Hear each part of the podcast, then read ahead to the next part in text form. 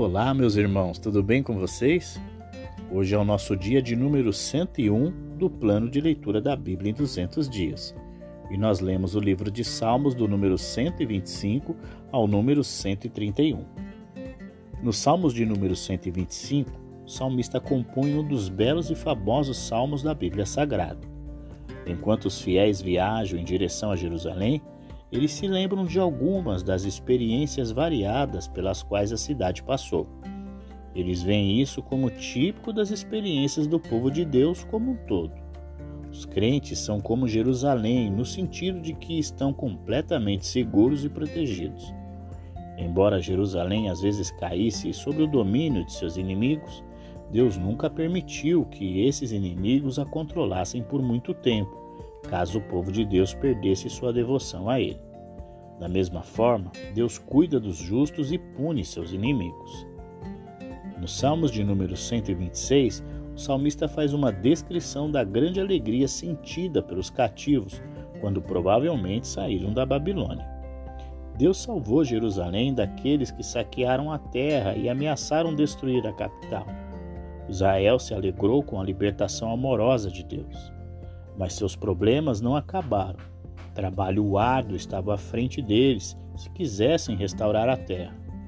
Eles confiaram em Deus para fornecer água na região seca do Negueb, mas perceberam que teriam que trabalhar muito e muito antes de poderem desfrutar dos frutos da terra novamente.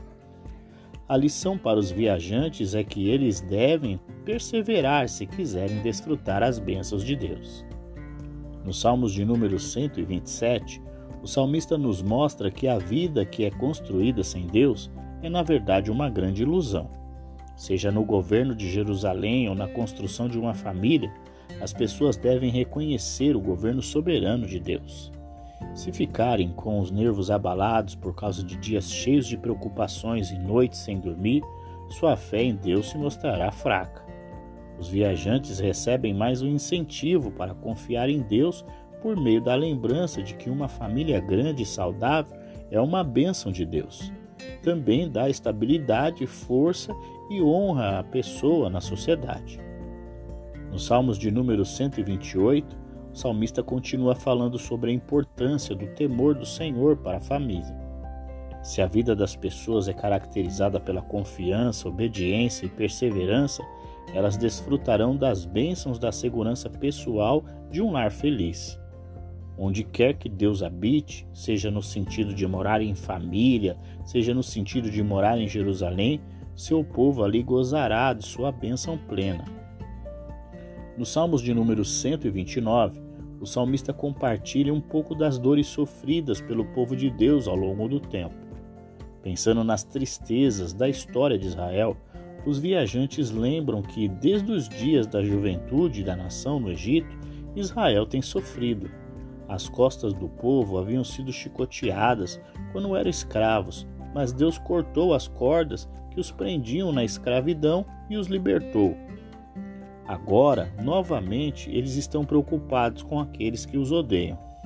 Eles oram para que Deus faça com que seus inimigos recuem e fiquem tão inúteis quanto as hastes de grama que murcham e morrem ao sol. Sem amigos, seus inimigos não terão quem os ajude. Nos Salmos de número 130, o salmista nos apresenta uma oração de arrependimento e confissão de pecados. Um sentimento de sua própria pecaminosidade domina os viajantes quando eles se aproximam do templo. Eles sabem que precisam de perdão pois nenhuma pessoa em condição pecaminosa pode comparecer diante do Deus Santo em seu templo. Eles esperam a certeza do perdão de Deus com o mesmo anseio com que os homens de plantão noturno aguardam a luz do amanhecer.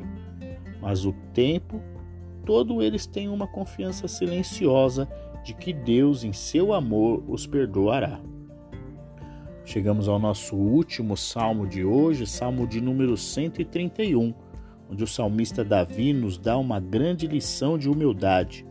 Percebendo que foram perdoados, os adoradores gratos estão agora prontos para entrar no templo de Deus em adoração santa. A importância da ocasião os enche de tal sentimento de admiração que se sentem genuinamente humilhados diante de Deus. Eles confessam que não podem entender tudo sobre Deus e seus caminhos, embora ao mesmo tempo descansem no conhecimento de sua proximidade e conforto. Concluímos o nosso dia 101 do plano de leitura da Bíblia em 200 dias. Amanhã nós temos um novo episódio, continuamos navegando no livro de Salmos. Um grande abraço e eu te aguardo, hein? Até lá!